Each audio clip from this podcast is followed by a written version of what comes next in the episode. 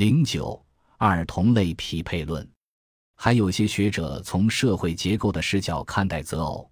这种视角并不排斥交换，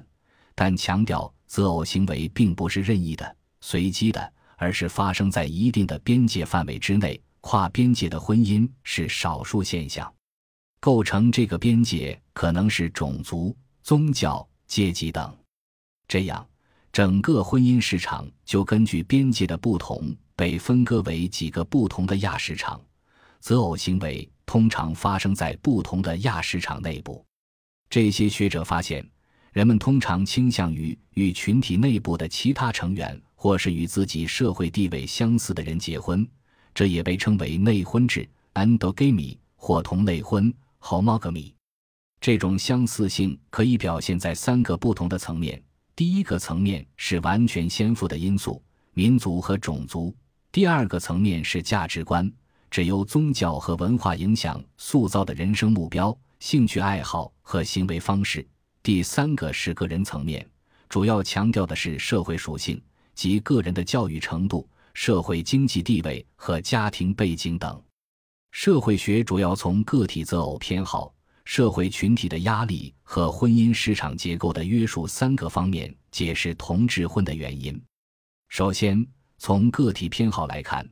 人们在择偶过程中关注对方的社会经济资源和文化资源，因为在社会经济和文化背景等方面相似的人之间更可能实现公平交换，心理上感到舒适。其次，从群体影响看，一方面，在社会化的过程中，个体会内化内婚制的规范，从而选择相似的配偶；另一方面，如果违背内婚制的规范，则可能受到社会群体的惩罚 （sanction）。最后，从婚姻市场的约束看，特征相似的人通常空间距离比较近，从而增加结识机会，降低交往成本。那些数量较小、居住空间比较分散的社会群体成员，内婚制受到限制。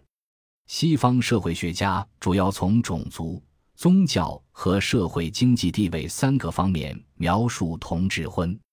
种族、宗教问题，对研究我国的婚配模式借鉴意义不大。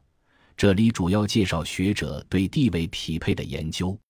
地位匹配具体可分为基于先富条件和自制因素两类。先富条件通常用夫妻双方父亲的职业来测量，而自制因素。则用夫妻双方的教育和职业来测量。学者对西方社会的地位同质婚的研究发现，主要有以下三个方面：第一，用不同的标准衡量内婚程度不同，教育同质婚最强，职业同质婚次之，而先父性匹配程度最弱；第二，不同地位群体的内婚程度不同，教育程度最高和最低的群体内婚享度较高。从职业看，农民内婚程度高。第三，不同的群体边界跨越难度不同。对教育而言，最强的边界在于是否接受过大学教育；对职位而言，最强的边界存在于蓝领和白领之间。这里需要指出的是，在社会学对婚配模式的研究中，教育是测量自治因素最重要、最常用的指标。因而受到许多学者的关注，相关的研究文献也最多。